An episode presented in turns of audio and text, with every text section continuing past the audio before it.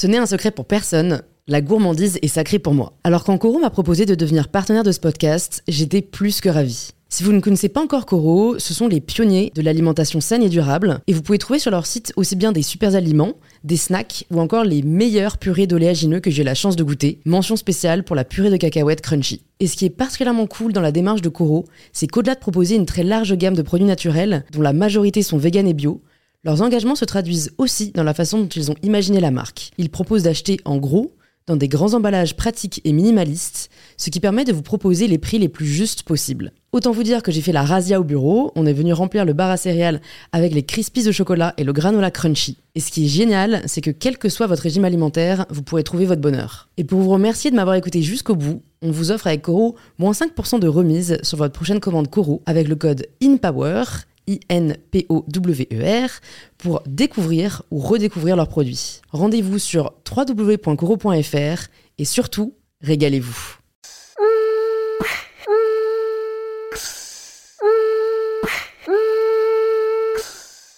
Bonjour à tous et bienvenue sur In Power, le podcast qui vous aide à prendre le pouvoir. Aujourd'hui, je reçois Ruben, cofondateur du label d'influence Follow, qui accueille aujourd'hui parmi les plus gros créateurs de contenu français. Pourtant, si on avait dit à Ruben il y a 10 ans où il en serait aujourd'hui, il n'y aurait sûrement pas cru. Un choix difficile à effectuer entre passion et sécurité, un parcours chaotique au lycée et en école de commerce qui le pousse à quitter le système scolaire pour se consacrer à ses projets, Ruben nous montre dans cet épisode qu'une autre voie est possible dans une société où l'on a tendance à croire que seule l'excellence académique est valorisée. Comment se réorienter quand on se rend compte qu'on n'est pas là où on aimerait être? L'importance d'écouter son instinct pour prendre ses décisions Comment démarrer une boîte quand on n'a pas d'argent? Ce sont autant d'outils et de conseils que Ruben nous partage dans cet épisode, qui je trouve est la parfaite représentation du fait qu'on ne n'est pas entrepreneur, on le devient. Si cet épisode te plaît, c'est en laissant 5 étoiles sur Apple Podcast et quelques lignes sur pourquoi tu apprécies écouter InPower que tu peux me le faire savoir, et en pensant à t'abonner directement sur l'application que tu es en train d'utiliser pour recevoir chaque semaine de nouveaux épisodes. Et c'est avec plaisir que je t'invite à rejoindre ma conversation avec Ruben.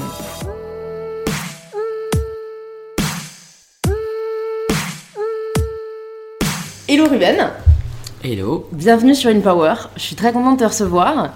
Euh, pour contextualiser un peu comment on s'est rencontrés, parce que je sais que beaucoup d'entre vous qui nous écoutent avaient sûrement écouté le podcast avec Elise et Julia. Et euh, Ruben est donc un ami d'Elise et Julia, euh, voilà, qu'elles m'ont recommandé, parce que tu vas nous en dire plus, mais tu es donc fondateur d'une agence d'influence. Je sais pas si c'est comme ça que tu te décris, mais en tout cas, je laisse toujours les invités se présenter de la façon dont ils souhaitent. Donc voilà, si tu veux te présenter, euh, même personnellement, professionnellement, enfin voilà, comme tu as envie de te décrire. Eh ben merci. Euh, je m'appelle Ruben, je suis cofondateur du label Follow depuis maintenant 3 ans. Euh, j'ai commencé, j'ai commencé il y a 8 ans maintenant dans l'influence. Donc Follow c'est quoi? Pour expliquer un petit peu, c'est un label d'influenceurs où à la base euh, on, manageait des influenceurs. Donc on a commencé avec un influenceur il y a, il 4 ans. Et aujourd'hui on en a plus de, plus de 23 exactement. Euh, pour expliquer un petit peu mon parcours, euh, aujourd'hui bah, j'ai 29 ans, j'ai commencé, j'ai alors je vais je démarre vraiment bah franchement dis-moi plus c'est tôt plus je kiffe plus j'en kiffe parce que du coup on peut te comprendre tu vois. Trop bien. Donc j'ai fait une école de commerce ah, mais attends, tu commences hyper tard là. Ah, ah ouais, plutôt, je vais démarrer. Ah ouais, dis-nous, bah, dis-nous, tu vois, typiquement, moi j'aime grave demander, même qu'est-ce que ah tu voulais faire quand t'étais enfant? D'accord, ok. Tu vois, parce que parfois ça en dit, euh, ça révèle des choses sur les, sur les personnes. Ouais, je suis d'accord. Euh, je savais pas que c'était aussi profond, mais ouais. euh, moi, je voulais faire acteur à la base. Euh, donc, bah, j'étais à l'école, comme tout le monde. Ouais. T'étais de Paris ou non? Ouais, j'étais de Paris, enfin de banlieue de Vincennes exactement. Ouais, ok. Euh, et, en fait, si tu veux, j'étais en cours, j'ai fait 9 euh, ans de théâtre. Euh, j'ai fait 9 ans de théâtre, donc c'était théâtre et foot. C'était mes deux, mes deux passions. ça m'a beaucoup, ça a pris beaucoup de temps, ça a même empiété sur mon parcours scolaire. et si tu veux, à un moment donné, au moment du bac, je devais faire un choix parce que si tu veux, il y avait mes représentations. Et, et ça, ça, ça, a empiété sur, sur mes cours. Mm. Et du coup, j'avais de très mauvaises notes. Et je me souviens à un moment donné, euh, ma mère m'a dit Ruben, euh, c'est pas possible quoi, parce que t'as des notes catastrophiques. Euh, tu j'avais peut-être par mois, je devais avoir une, une, vingtaine de représentations. Ouais. Ah oui, c'est beaucoup. Ouais, c'était beaucoup. J'étais jeune et il y avait clairement, euh, il n'y avait pas forcément de, de perspective, c'était juste j'étais passionné par, euh, par ce que je faisais. Et, euh, et à un moment donné, j'ai dû faire un choix, et c'est vrai que euh, j'ai arrêté, à- juste avant mon bac, j'ai arrêté le théâtre. Euh, j'ai arrêté le théâtre, donc j'ai eu mon bac, ric-rac. Mm. Euh, donc je savais pas trop ce que je voulais faire. Je continuais un petit peu les castings pour devenir euh, acteur parce que ça, ça m'intéressait énormément le jeu. euh, voilà, j'adorais ça. Et, et en fait, si tu veux, juste, juste après mon bac, j'ai eu une année où j'ai un peu rien foutu. Sabbatique un peu quoi. Ouais, sabbatique, il n'y avait rien qui m'intéressait vraiment. J'étais un peu perdu, je pense, comme pas mal de jeunes de mon âge. J'avais la vingtaine, Mm. Un, peu, un peu plus jeune. Et euh, si tu veux, je me suis lancé dans. J'ai été à la fac.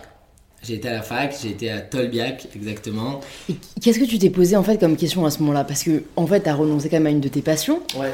Est-ce que tu t'es genre auto-censuré en mode je trouverai jamais euh, dans le monde du cinéma vu que bon bah on sait que c'est compliqué? Enfin voilà, quelle est un peu ta réflexion? Parce que bah c'est jamais facile, tu vois, d'un moment donné un truc euh, qui nous tient autant à cœur, surtout quand tu en faisais autant que ce que tu nous dis.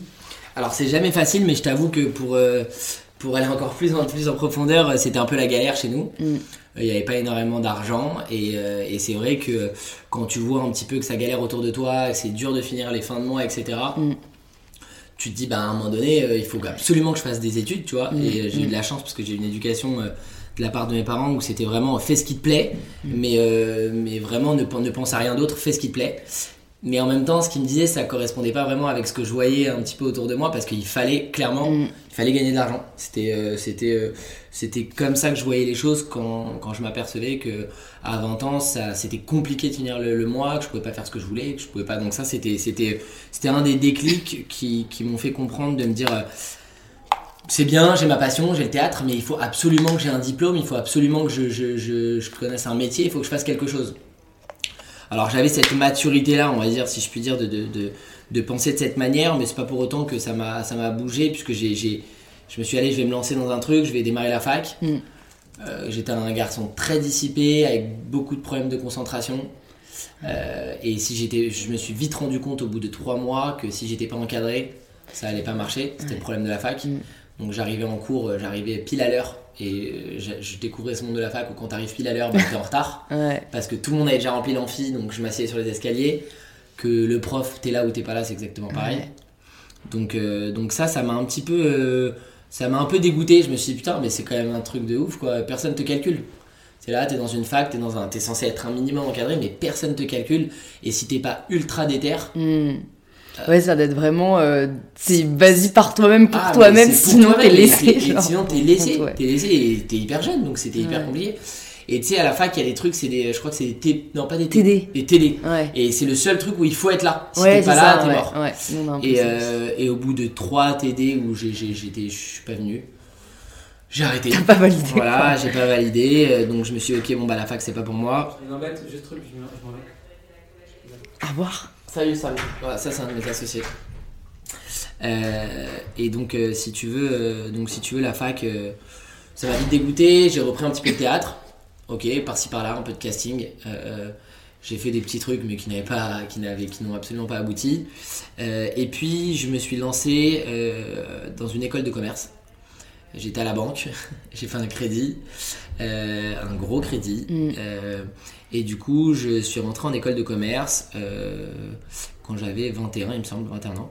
Et ça, est-ce que tu l'as découvert toi-même? Enfin, parce que du coup, euh, bon, est-ce que tu t'es un peu posé la question, bon, bah, qu'est-ce qui me plairait plus que la fac? Est-ce que t'as un peu fait au final ce que tu voyais autour de toi? Enfin, tu vois, Ouais, qu'est-ce que tu te disais? c'est- fou parce que je me suis lancé dans un truc euh, en me disant, bah écoute, qu'est-ce que je vais faire en fait? Mm, vais- Qu'est-ce que je vais faire? C'est, c'est, pas, j'ai pas mille choix mm. euh, autour de moi. Alors j'avais pas les parents qui me disaient soit médecin, soit avocat, soit truc. Non, c'était pas le cas, heureusement.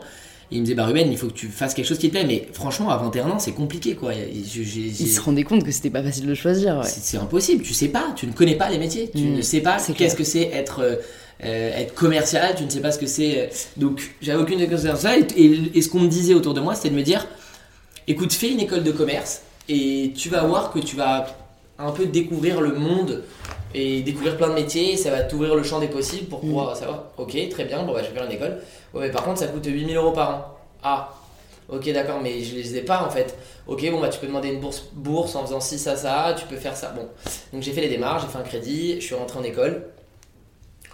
euh, je suis entré en école, donc la première année j'ai démarré, et si tu veux, en même temps, euh, euh, j'ai. Ça c'est marrant, c'est, si tu veux, en même temps j'ai une chance incroyable, c'est qu'au même moment, euh, j'ai rencontré un, un monsieur, vraiment par hasard, dans un restaurant qui lançait un site internet qui s'appelait RAD avec 3A.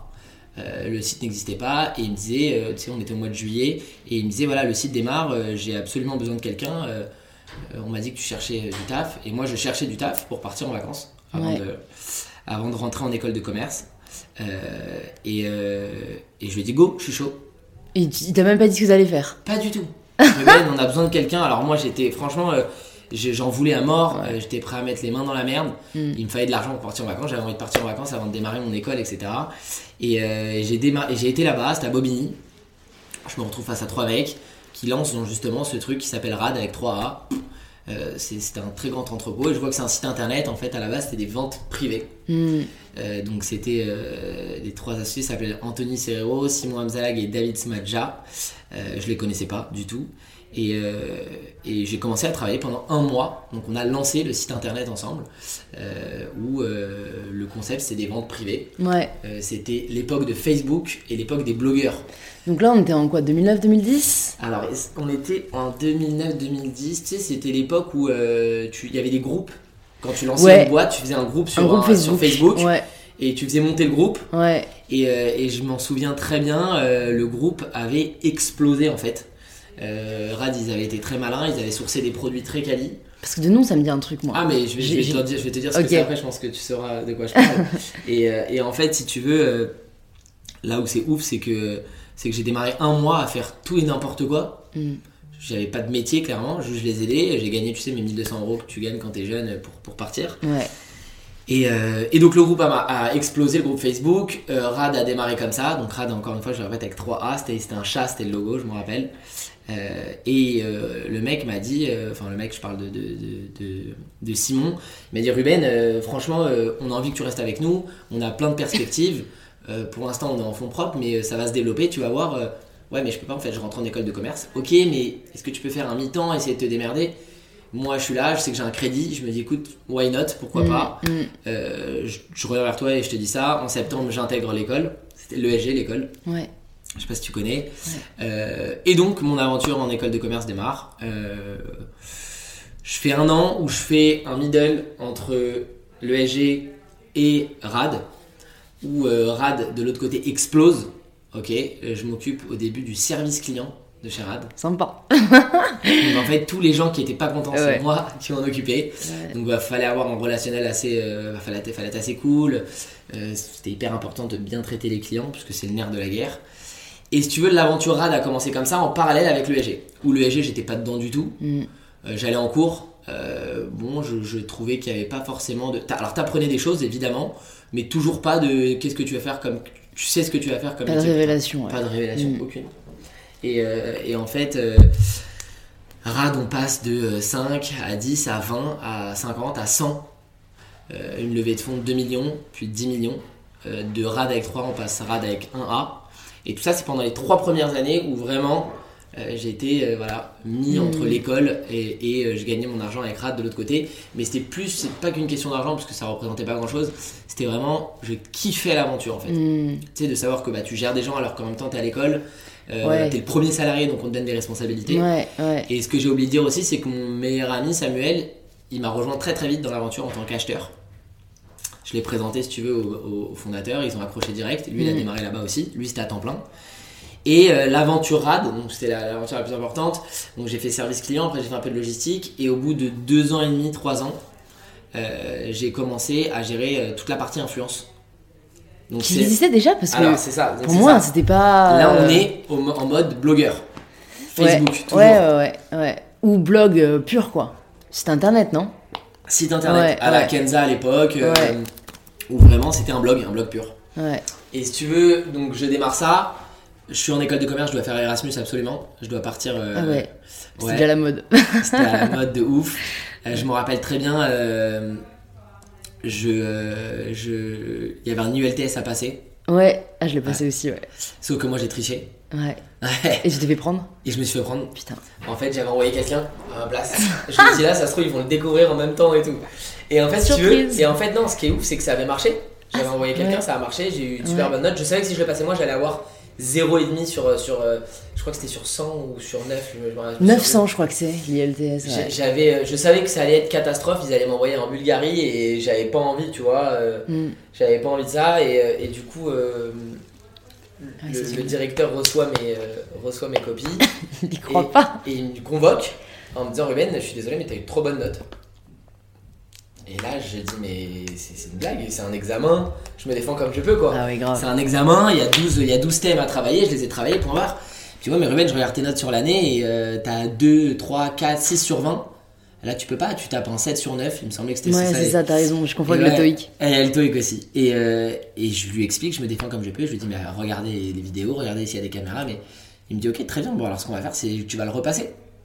Ça se fait pas. Ça se fait pas. Et en fait, si j'avais comme une injustice où je disais, putain, mais J'ai réussi j'ai mon coup, quoi. L'ai Ouais. réussi, Ah ouais. laissez-moi tranquille. Ah, il y a grave. aucune preuve et tout. Il était prêt à faire venir un mec qui compare les écritures. Putain. Il avait ma copie et tout. donc- Ah ouais, ils sont investis parce que moi j'aurais grave joué la carte de. euh, Enfin, ouais, mais c'est parce que j'ai pas bossé l'année quoi, et là je me suis tapé une C'est exactement ce que j'ai euh, dit. bah c'est ouais. exactement ce que j'ai dit. Et le mec m'a dit, euh, enfin le mec, c'était le, le- le Directeur. directeur, pardon, s'il m'entend, mais et que j'adorais en plus. Mais c'est juste que je me suis fait cramer. en Ouais, fait. je t'ai fait cramer. mais ouais. sans preuve. Donc c'est une injustice horrible. Je dis Ouais. putain, mais laissez-moi. Et je devais partir à Singapour. J'étais comme un ouf. Ouais.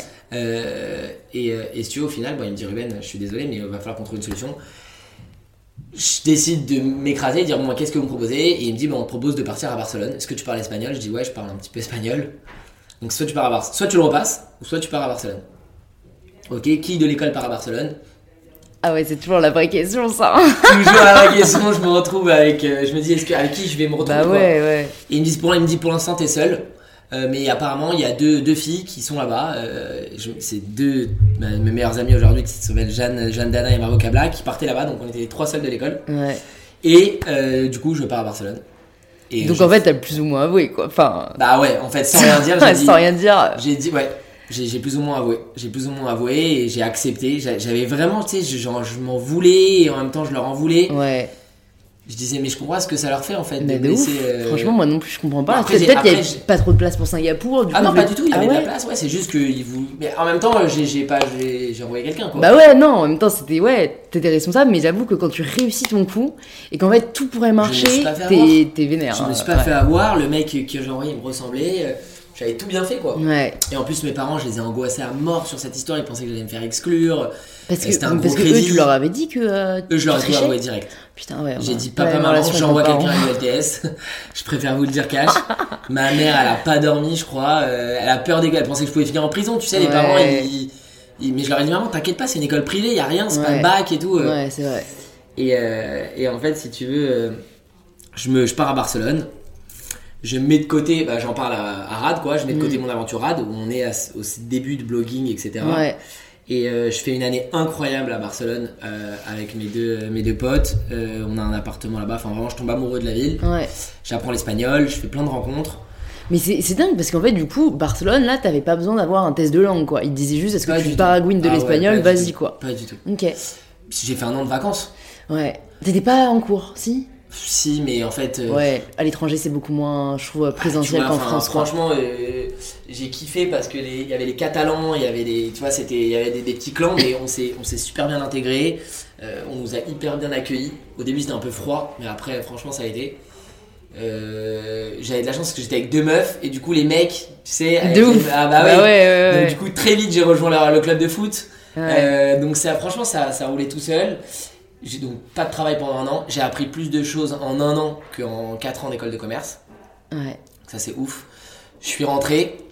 euh, je suis rentré, donc je valide mon année, mais tu Ouais. sais, en bricolant, franchement, tu bricoles là-bas. Ouais, ouais. J'arrive en quatrième année, euh, je me retrouve en vraie galère de paiement pour payer le crédit. Énorme galère. Bah oui, parce qu'en fait, enfin, t'as pas pu travailler pendant un an, donc t'étais pas payé pendant un an. Exactement. Je faisais que dépenser. Bah ouais, putain. Donc euh, ça c'était un peu un problème. Je rentre en quatrième année. Tout de suite Rad, ils savent que je suis de retour. Euh, Ruben, qu'est-ce que tu fais? Est-ce que tu vas-y, Ouais. on a besoin de toi, etc. J'ai l'école qui me boycotte un peu parce que je paye pas. Euh, Et tu pouvais pas l'expliquer ça t'es au, au fondateur de RAD parce que bah ils t'ont quand même un peu pris ah, sous si, aile, tu vois. Ah bah Ils dit auraient Ruben, dit, on euh, t'embauche. Ruben, viens, on t'embauche, on te propose un salaire, on tout ce que tu veux. Ouais. Mais je pouvais pas lui dire, euh, paye-moi et je travaille pas. Enfin, c'était compliqué, tu vois. Non, non, c'est sûr. Non, mais pour travailler, t'aurais peut-être pu négocier en gros qui, qui paye le prêt. Ah ouais, non, j'ai pas été. vois, Ouais, ouais, j'aurais pu. Parce que je sais pas, pour connaître maintenant les entrepreneurs, euh, c'est vrai qu'en plus, bah, s'ils ont levé des fonds, eux, je sais pas, s'ils restaient à payer 4000 euros, Ouais, ouais, ils l'auraient peut-être fait, tu vois. Ouais, ouais, alors c'était pas 4000 euros. Ah Il ouais. y avait plus, mais c'était même pas ça, c'était le fait que j'étais franchement en école de commerce. J'étais, en plus, je me rappelle, en- je suis arrivé en quatrième année, j'ai pris option entrepreneuriat, parce que ça m'a directement intéressé. Bah été constamment, et c'est là où c'est intéressant, en rentrant de Barcelone, même euh, à la fin, et ça je le conseille beaucoup pour ceux qui veulent monter leur boîte, j'étais constamment, matin, midi, soir, dans chaque chose que je faisais, quand j'allais au restaurant, quand j'allais en boîte, n'importe où, j'observais.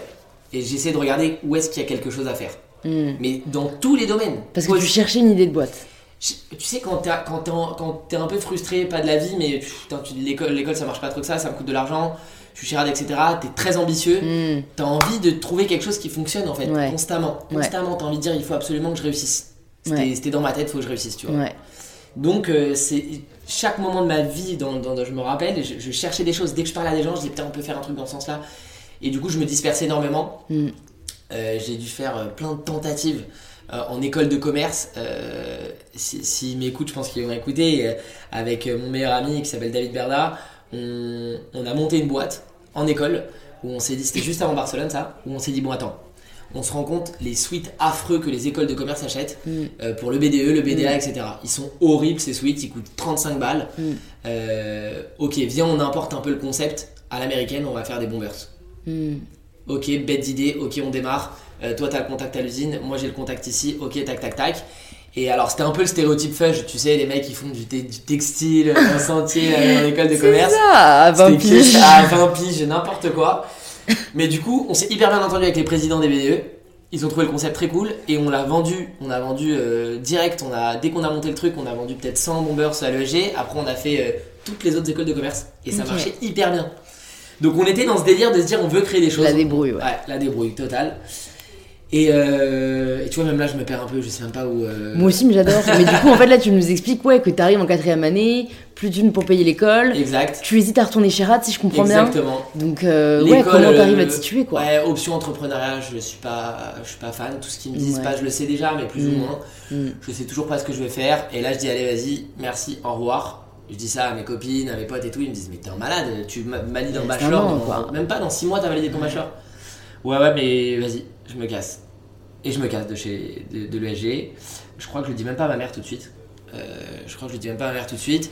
Je vais chez Rad et, euh, et je leur dis ok les gars, je suis avec vous et là à temps plein, je démarre. Mm. Euh, c'était c'était pas bien payé hein, du tout au début.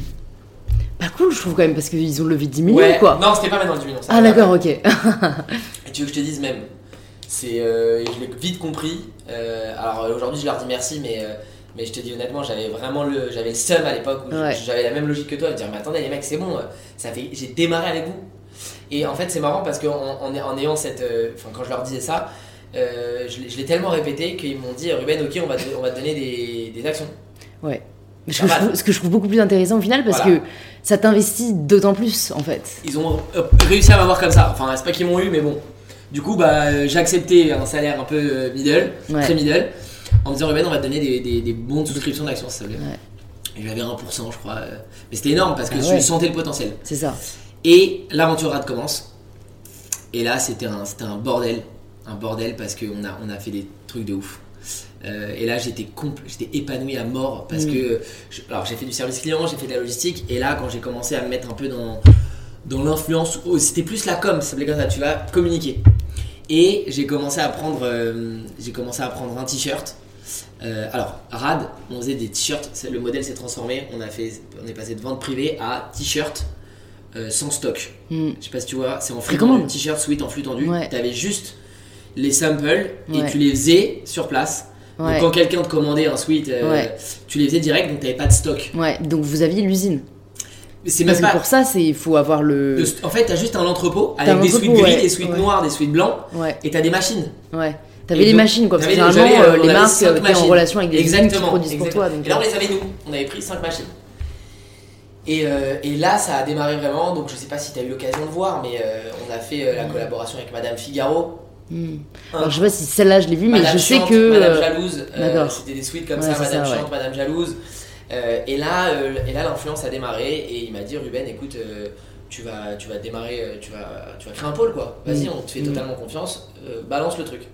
Donc eux l'avaient vu venir. euh, parce que, est-ce que là, tu te souviens en quelle année c'était? Quatrième année, t'avais Euh, t'avais 21 ans a priori? Voilà, j'ai 29. Parce que moi j'ai 22 et je suis en dernière année. Ouais, donc c'est euh, ça, exactement. donc c'était il y a 8 ans. Donc Ouais. c'était en 2011. ouais, c'est ça, exactement. Donc ouais, 2011, beginning 2012. of influence, franchement, fallait, fallait le voir venir. C'était assez avant-gardiste quand même. Ouais, c'est- et c'était le tout début. En fait, si tu veux, quand ça a démarré, euh, moi, mes influenceurs aujourd'hui qui ont un million de, un million de followers, ils avaient euh, 20K.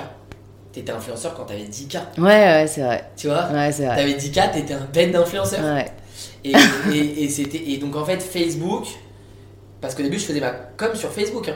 Il y avait Facebook Ads à l'époque ou pas déjà? Euh, non, je crois pas. Non, il n'y avait ouais. pas ça encore. Il y avait juste des groupes. Des pages euh, perso. euh, Ouais, ouais, voilà. ouais. J'ai envoyé mon, mon suite à, à Kenza, à Nabila, je crois qu'il y avait Nabila, Déjà? Je crois. Ah ouais, peut-être. pas. Non, hein. peut-être pas, peut-être pas, peut-être je me trompe, c'était plus, plus après. Il y avait euh, Garance Doré, Ouais, exactement. Betty Autier. Ouais, exactement. Kenza, elle euh, était là. Ouais, ouais. Kenza, il y avait. euh, bon, après, d'autres nanas peut-être internationales, mais mais, vous, c'était surtout la ça, France, quoi. Exactement. Ouais. Et il y avait beaucoup de blogging, donc euh, il, il mettait, il faisait des articles sur les Ouais. rats d'une marque. Ça a commencé comme ça. Et, et si tu veux, donc, on lève, on lève 10 millions d'euros. Et là, vraiment, j'ai commencé avec Sam, du coup mon pote, à ouvrir le pôle influence chez Rad. Où ça a été le début de la vraie success story où on a commencé à parler de nous partout. Mm. Donc, ça a commencé avec Madame Figaro. Ensuite, euh, on a fait une collection capsule avec euh, Necfeu et Adèle. D'accord. Ça, ça a été euh, vraiment l'apogée du truc, ouais, Ouais. ça c'était énorme. Euh, mais je t'en parlerai un peu plus en profondeur de cette collection parce que c'est ce qui a mené à justement Follow. Ouais. Euh, et on a commencé à faire du code promo, on était les premiers. Ok. Vous aviez compris. ouais. Alors ouais, en fait, moi je l'ai compris comment J'ai envoyé mon suite à une, une- une petite influenceuse. Donc là, il y avait Instagram, tout le début d'Instagram. Ouais. J'envoie mon suite, euh, le suite, il y a écrit euh, peanut butter dessus, quoi. Ah, J'adore. Voilà. mais si tu veux, il y a écrit peanut butter sur le suite. Ouais, ouais. Le suite faisait 29 euros. Je l'envoie à une fille. Je regarde un peu euh, ce qu'elle fait. Et je vois, je vends 72 suites. Juste, je lui envoie. hein. Je paye pas. Ouais. Il n'y avait pas ça à l'époque. Si tu m'envoies ton suite, bah grave, je te fais un post. C'était Ouais, comme ça. ah ouais, j'ai un suite gratos, je te fais un post. Et je vends 72 suites. Là, euh, là, mon patron me convoque, Anthony, il me dit, euh, il me dit Ruben, creuse. Il avait une vision hyper euh, terre à terre, tu vois, genre Mm. ça, ça fonctionne, creuse, je veux que tu crées ce modèle-là, que tu envoies à tout le monde. Hmm.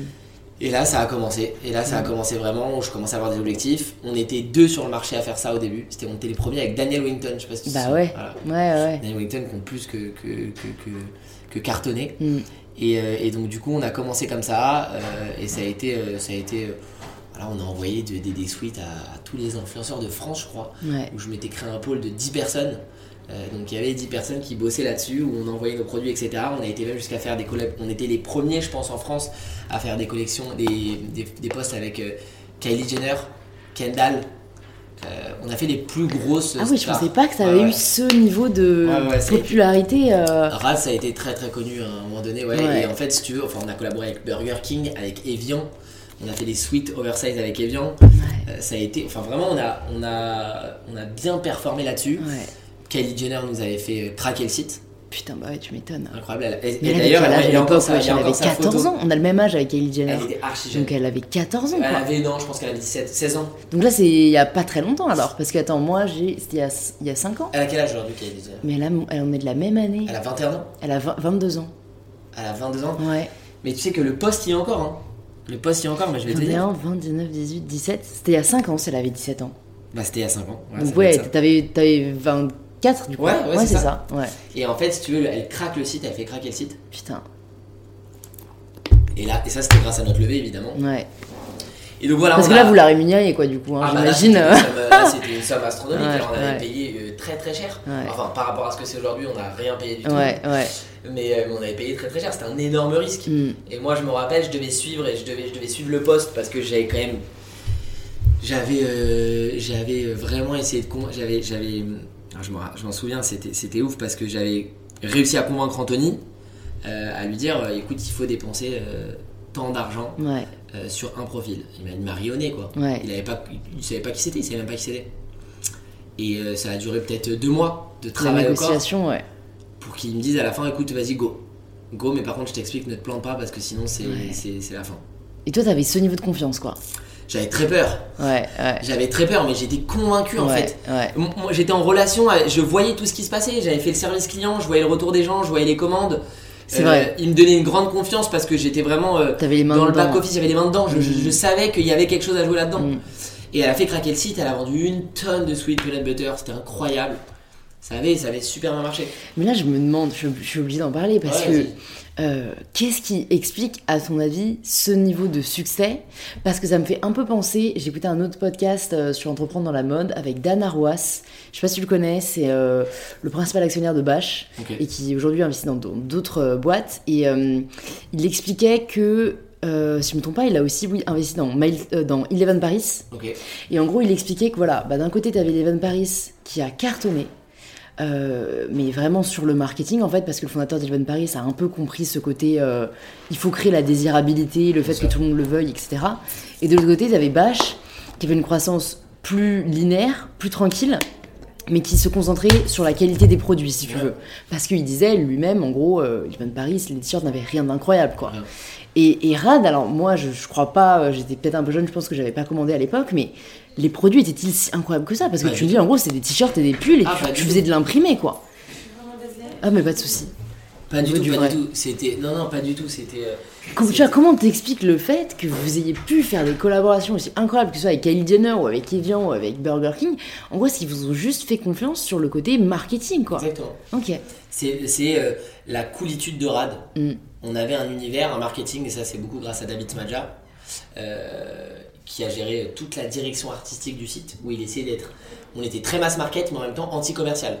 On était très, euh, très, très cool, et en même temps avec un business model euh, vraiment très réglé, où on avait, et ça c'est grâce à Anthony et Simon, où on avait euh, nos suites qui étaient pas plus. Enfin, c'était pas des suites de qualité supérieure, hein, Ouais, c'était juste ouais. cool en fait. Ouais, Et, et, et les gens achetaient la marque. J'ai un sweet rad. ouais. Et L'appartenance quoi. C'est une appartenance en fait. Tu t'es créé une communauté, on avait une page Instagram qui était hyper cool. Euh, on faisait des collections avec Burger King. Et là, bah, alors je te raconte même pas quand on a fait Necfeu et Adèle. Mm. euh, les gens disaient putain, j'ai mon, j'ai mon sweet rad. Ouais. Et le, le sweet en termes de quali- qualité, c'était pas. euh, si Ouais, c'est ça, parce que ça, ça, ça- du coup, ça coûte pas cher à produire. Enfin, moi, je te raconterai après, mais comme dans ma marque, je suis les mains aussi dedans. C'est Ah, que quand, quand c'est pas des matières euh, aujourd'hui, tu vois, très naturelles, à sourcer, difficiles et tout. Ça coûte pas cher à Donc, produire. c'est- là où c'est ça va te coûter de l'argent, c'est le marketing. ouais. Donc en fait, tu fais un choix. Ouais, carrément. Tu, fais, tu peux pas faire les deux parce qu'après tu t'y retrouves pas. Tu peux faire les deux, mais c'est juste plus complexe. Il faut Mm. juste faire un choix. Tu pars sur un produit basique avec un, un, design cool, ouais. voilà, soit une phrase, euh, soit un logo qui était Mm. vraiment cool. Mm. On collaborait avec des artistes, donc c'était vraiment. euh, non, il y avait un univers qui était cool. Ils ont réussi à créer quelque chose de cool. On a du coup euh, réussi à, à faire Mm. quelque chose de cool. Et, et, et donc voilà, on, on en est là. ça marche super bien. Croissance, croissance, Ouais. croissance. On se fait approcher par tout le monde. Euh, beaucoup de médias, beaucoup de journalistes qui, qui nous sollicitent. Euh, L'influence. Donc euh, moi j'ai une personne par pays.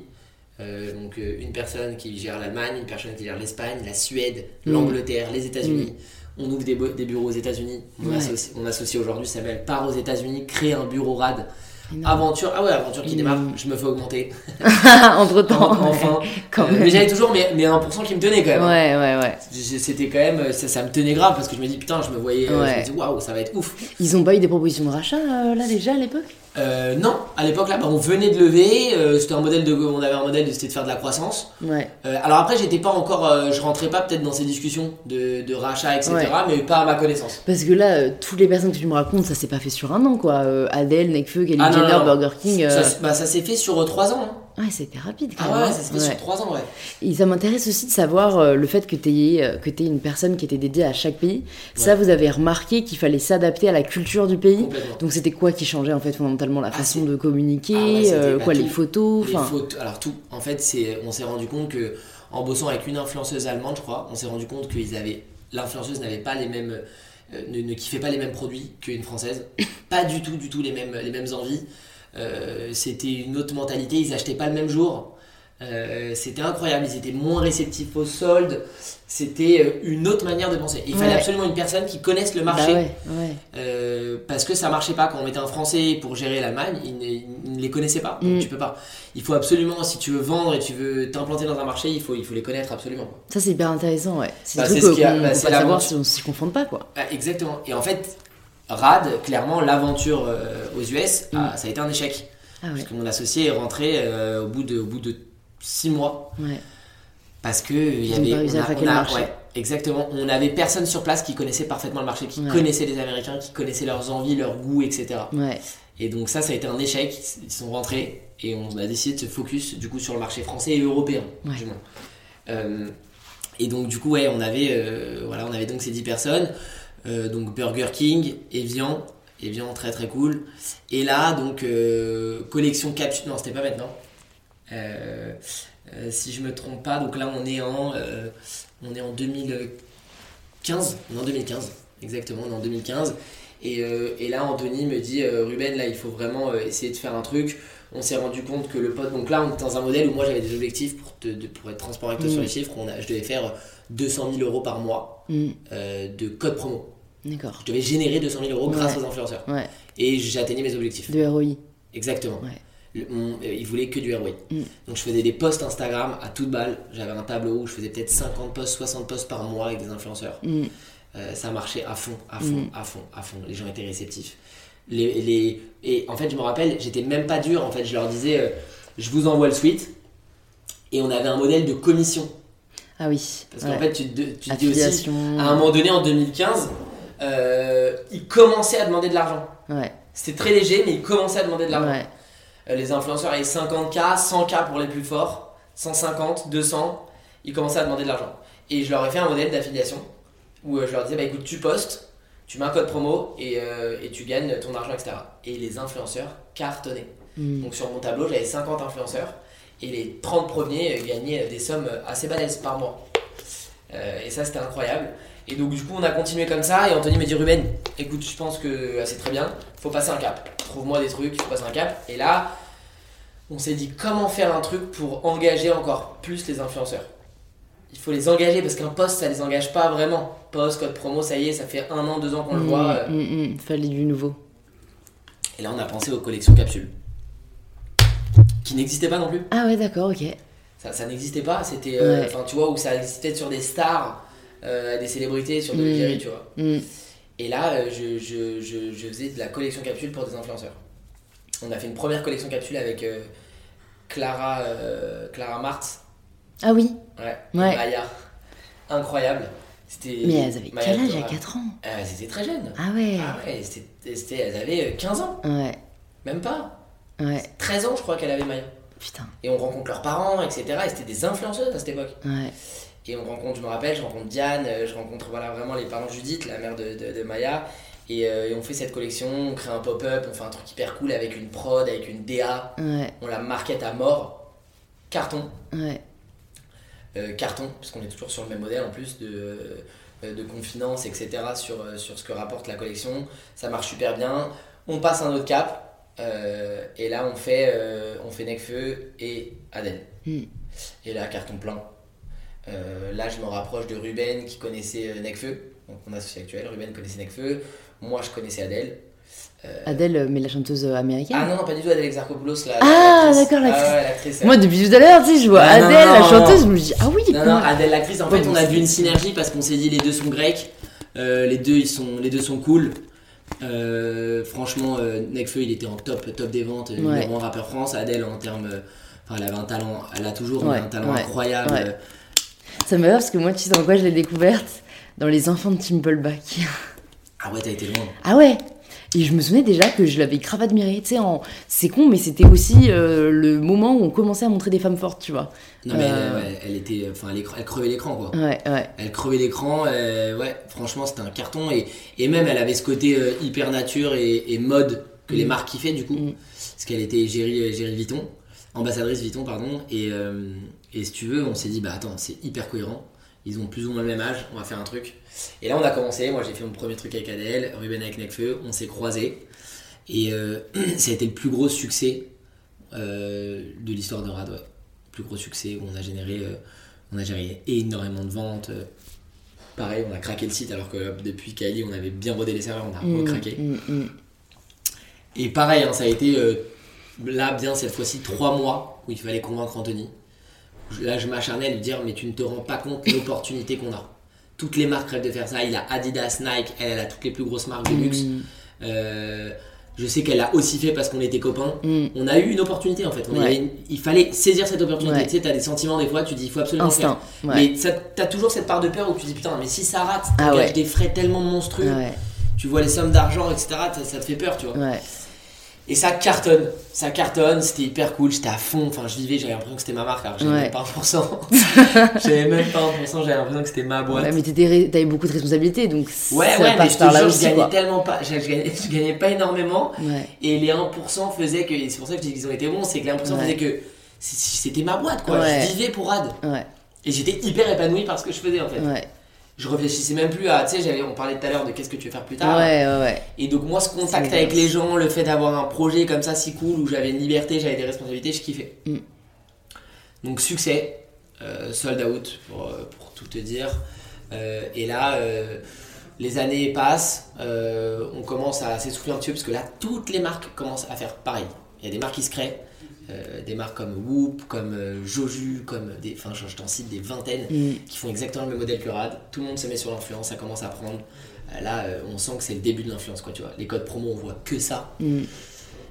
Et là, donc tu veux, moi je vois Ruben, Ruben Chiche, qui m'a aidé, donc du moins cette collection, qui est un ami d'enfance, et qui avait une marque de chapeau, qui avait une marque de chapeau avec. Je le connais. Ah oui, c'est vrai. Ah bah oui, t'étais avec lui. Ouais. Et lui, par exemple, bah, lui, c'est- on en parlera après, mais il est trop chaud, quoi. Ouais, très sympa en plus. Bah, très adorable, gentil, adorable, et très talentueux. tellement talentueux. Ouais, tu sais, il y a des mecs comme ça, Ouais. passionnés par ce qu'ils font. Enfin, ils vont rien comprendre du coup, mais on vient de croiser Fred Toaster. Voilà. On vous conseille d'aller le suivre sur Instagram. Ouais, grave, grave, grave. Et, euh, et du coup, donc euh, là, et là, je tilt. On a vu ce qu'on a réussi à faire avec notre réseau, avec, euh, avec notre, notre envie de vouloir faire bouger les choses. Et euh, je suis plus trop d'accord avec la vision de Rad. Mais, mais 1% qui m'ont tenu, même pas, euh, qui m'ont tenu euh, tant d'années, bah là, ça commence à me lasser. Je me dis, mais attends, est-ce que, où est-ce qu'on va en fait? Je, je comprends pas, et je peux plus faire trop. Je peux plus faire ce que je veux. Et je me rappelle, j'avais dit à mon, à mon, à mon patron, j'avais dit, il faut absolument faire un truc où, où on a les, les influenceurs avec nous et on crée une sorte de chaîne, de groupe. Et je l'avais un peu vendu comme ça, tu vois. Mm. Et bon, bah là, c'était impossible à faire passer comme message. Ouais. Je décide de partir. Et, euh, et là, je vois Ruben. Sans savoir où tu vas, du coup. C'est vraiment, tu t'écoutes, euh, tu dis, ok. Je dis, je- je- tu t'écoutes. Ouais. Tu t'écoutes, tu te dis, allez, vas-y, c'est bon. euh, ah, franchement, il n'y a rien de pire quand tu vas au travail le matin et que ça te plaît pas. Carrément. Tu, tu le ressens vite qu'en fait que ça peut pas continuer. Hein. euh. Mais en fait, ta vie, Ou alors tu te l'imposes, mais. Ta vie, elle a pas de sens. Ouais. tu kiffes pas, c'est chiant. euh, Encore plus si t'as de la pression sur des résultats, des objectifs, si on compte sur toi, t'as un nœud au ventre. Ouais. C'est affreux. Ouais. Franchement, je souhaite à personne, ça a duré au moins 3 mois, quoi. De mon côté, 3 mois, tous les matins. Affreux. Ouais. On attendait des choses de ma part et j'étais pas prêt à le faire, ça, ça me faisait pas kiffer. Mm. Et donc, du coup, je m'en vais. euh, je vois Nathan et Ruben qui avaient une marque de chapeau qui s'appelait Don Paris. Je Ah, ça me dit un truc, ouais. c'est Ouais. une marque euh, et en fait hyper quali, une marque de chapeau très très quali. Ils ont fait un truc de fou. euh. Nathan qui s'occupait de l'image, Ruben qui s'occupait des finances Ouais. et du commercial. Euh, je voyais, tu regardes leur page Instagram, elle est hyper quali et tout. Et là, euh, on se regarde et on se dit, les gars, euh, voilà, moi je suis plus chez Rad, Samuel aussi n'était plus chez Rad. Euh, Qu'est-ce qu'on fait? Bon, écoute, franchement, je pense que s'il y a un truc à faire, c'est dans l'influence. On a vu ce qu'on a réussi à faire, Ruben, toi, t'as l'expérience là-dessus. Et on a décidé de créer un truc. Mm. Et, et voilà, et l'aventure follow, elle a démarré exactement comme ça, dans un café. Mais on était constamment en train de chercher, hein. c'était pas, ça s'est pas fait, on a, c'était constamment en train de chercher. Et là, quand on se voit les quatre, on se dit, qu'est-ce qu'on fait? Mm. Et on a démarré comme ça, et on a cherché le nom, euh, je me rappelle, pendant deux, deux semaines, avant même de faire quoi que ce soit, on a dit, il faut un nom, sinon on n'aura pas l'envie de faire. Ouais. Tu sais, c'est hyper dur de démarrer, Ouais. parce que là, aujourd'hui, ça fait trois ans que j'ai follow, tu sais, on a l'impression, ouais, euh, Ruben, il est entrepreneur et tout, mais pas du tout.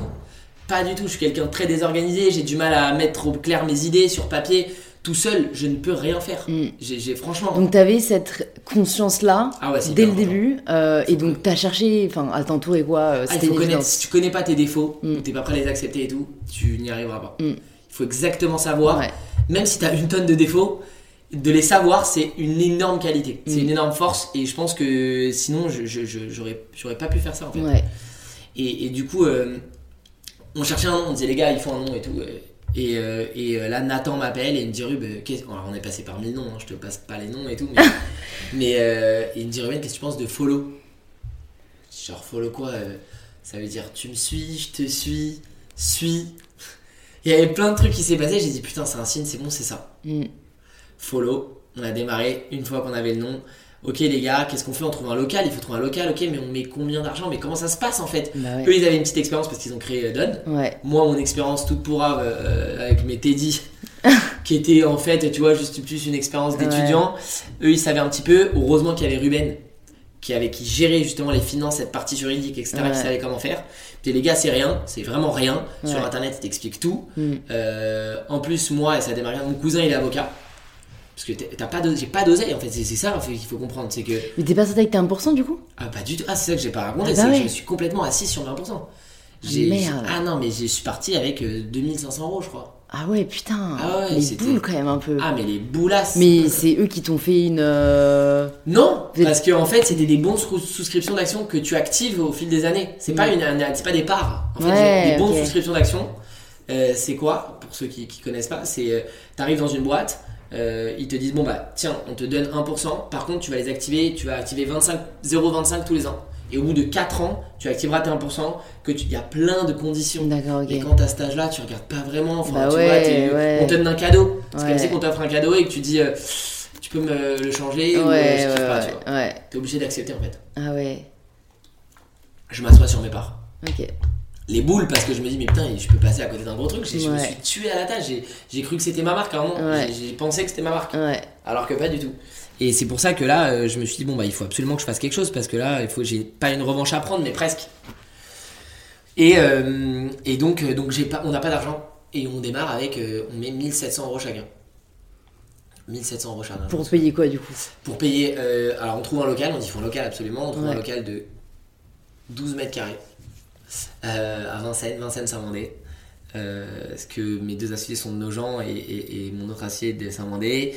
Et si tu veux, on, on démarre dans ce local, c'était un coworking, etc., qui coûtait 800 euros par mois, un truc comme ça. Donc fallait l'avance, juste ça, et euh, deux ordinateurs, tu vois. Ouais. On a démarré comme ça. Et, euh, et tu sais, c'était bizarre parce qu'il fallait se donner un rythme. On se voyait les quatre le matin. Ok, les gars, qu'est-ce qu'on fait? Ah ouais. C'est quoi notre idée C'est quoi ce qu'on va Ouais. faire Mais Ok. Ça, c'est hyper important à dire parce que je pense pour toutes les personnes qui nous écoutent, il y a toujours cette peur de pas savoir quoi faire et, et cette pensée que les autres savent ce qu'ils font. Et ça, je le répète tout le temps, c'est personne ne Personne. sait ce qu'il fait. C'est-à-dire, on est tous dans la même merde. Alors, bien sûr, il y en a qui ont des billes de telle expérience, etc. Mais à la fin, on, a, voilà, on est tous là à taper sur Google, euh, créer une société. tu vois, enfin, Personne. il faut ne juste faire en fait. Personne Faut pas ne trop faut réfléchir. faire. Si tu te compares aux autres, t'es mort. Mm. Et moi, je me rappelle, j'avais un peu ce, ce complexe-là. Parce que euh, mes il y a personne qui a fait des études. Alors, ni Ruben, ni Samuel, ni, euh, ni Nathan. Ouais. J'étais le seul qui a fait des études. Et t'as va pas voir fini. les études. Donc, mes études, c'est Barcelone. Ouais. Et donc quand t'es là, j'avais moi beaucoup, je me rappelle par rapport beaucoup ce complexe de dire mais les gars, on peut pas faire comme ça. Il faut faire des réunions, il faut qu'on s'envoie des mails. Arrêtez. Il faut, Il faut qu'on il s'envoie faut des qu'on s'envoie des mails. T'as ce complexe de dire mais je vois les Il autres qui faut qu'on soit sérieux et Faut tout. qu'on soit sérieux. Ouais. Et, et donc euh, tu sais, ça démarre sur un truc que tu peux gérer, c'est faut être à l'heure, c'est ça. Mais quand on communiquait comme ça, on faisait pas de réunion, on disait mais qu'est-ce qu'on fait putain. il faut- Les mecs, je vois comment ils fonctionnent. Ils sont en costume, ils s'envoient des mails, ils font des points, ils font des graphiques. Tu sais, j'avais ce complexe là. C'est tellement absurde quand on y pense. Mais c'est absurde, mais si tu te dis euh, comme. Ouais. Tu sais, t'es- dans le flou, donc au début c'était comme ça. Et, euh, et on a commencé comme ça, je me souviens. Et les quatre, euh, on s'est dit, bon, allez, on démarre. Euh, moi j'ai. On regarde nos familles. Donc à la base, le concept c'était de dire, on croit énormément. Donc il y avait deux choses. On croit énormément en l'encadrement de, ce, l'encadrement, pardon, de ces jeunes-là. Tu l'avais dit toi-même. Euh, les filles, avaient 13 ans avec qui on Mmh. collaborait. Et franchement, pas on les sous-payait, mais presque, parce qu'on les payait euh, euh, au prorata, enfin tu vois, de ce qu'ils gagnaient. Ils sont pas encadrés les jeunes. Et on s'est dit, mais ils vont exploser. Ces jeunes-là vont exploser. Donc, on voulait être très fort dans le management. Et en même temps, on voulait être très fort sur, on va faire comprendre aux marques. C'était le tout début. Hein, Hmm. on va faire comprendre aux marques qu'il faut investir dans ces jeunes-là pour communiquer, puisque je l'ai fait moi-même chez. Ça marche. Faites-moi confiance. Et on a commencé avec un client. Je te raconte même pas quand on a eu notre premier client, c'était avec des influenceuses qu'on n'avait pas. Donc quand je dis on n'avait pas, c'est parce que le modèle de follow à la base, c'est d'avoir des, des talents en exclusivité. Voilà, tu t'étais dit, vous, enfin, vous vous étiez dit quoi là euh, vous, vous avez un peu regardé ce qui se fait dans le monde du cinéma et de la musique De ouf. et vous vous êtes dit, euh, nous aussi, il faut qu'on ait un pool quoi, qu'on De ouf. représente. Je sais pas euh, comment as eu, tu viens d'avoir cette remarque, mais c'est ouf parce que c'est clairement ce qu'on s'est dit. On s'est dit, mais regarde Universal, Mm. regarde euh, IMG Model, c'est c'est à eux, Mm. ils ont l'adresse. Et dans l'influence, ça n'existait pas. Il y Mm. avait Webedia, il y avait deux talents, mais c'était un network, donc c'était pas du tout ça. Il n'y avait, avait pas ça, ça n'existait pas. Et on s'est dit, venez, on, venez, on se crée un pool de talents. On, on se crée un pool de talents, c'est les nôtres. Mm. C'est les nôtres, Mm. et on va les manager. Donc on signe un premier client avec une opération de des influenceurs qu'on connaissait même pas, c'était même pas les nôtres. Premier virement, premier chèque. Et comment vous trouvez ce premier client? Parce que c'est toujours le plus dur à voir au Alors bah final. là, pareil, on se dit, mais les gars et tout, je, je me rappelle, enfin, on a démarré avec nos amis, quoi, on a recruté nos amis.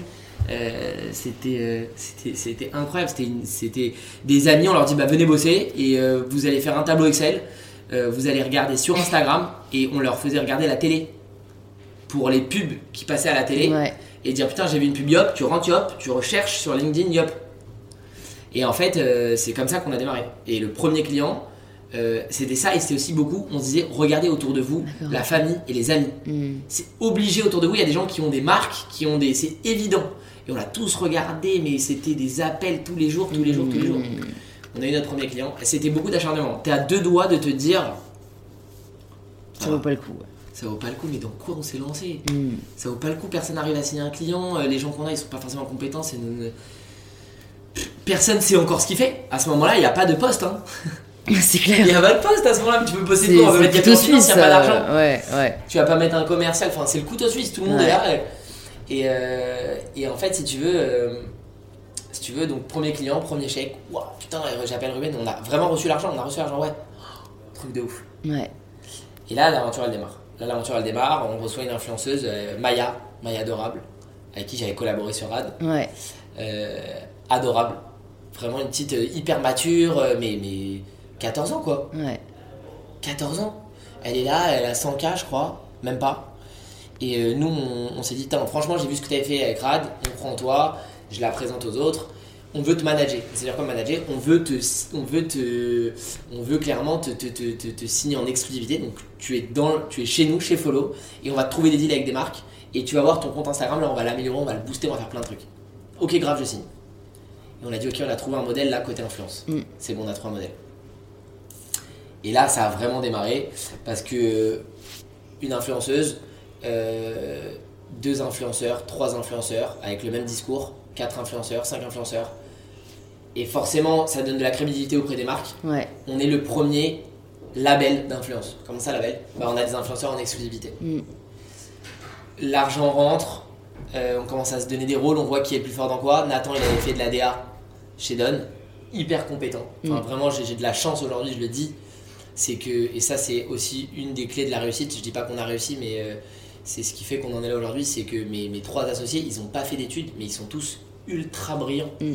Euh, que ça soit, ça, soit Ruben dans tout ce qu'il fait aujourd'hui, euh, les finances, il est ultra carré, sinon, sinon tu peux pas tenir si t'es pas bon euh, dans- là-dedans, c'est le nerf de la guerre, hein, Ouais. la trésorerie, etc.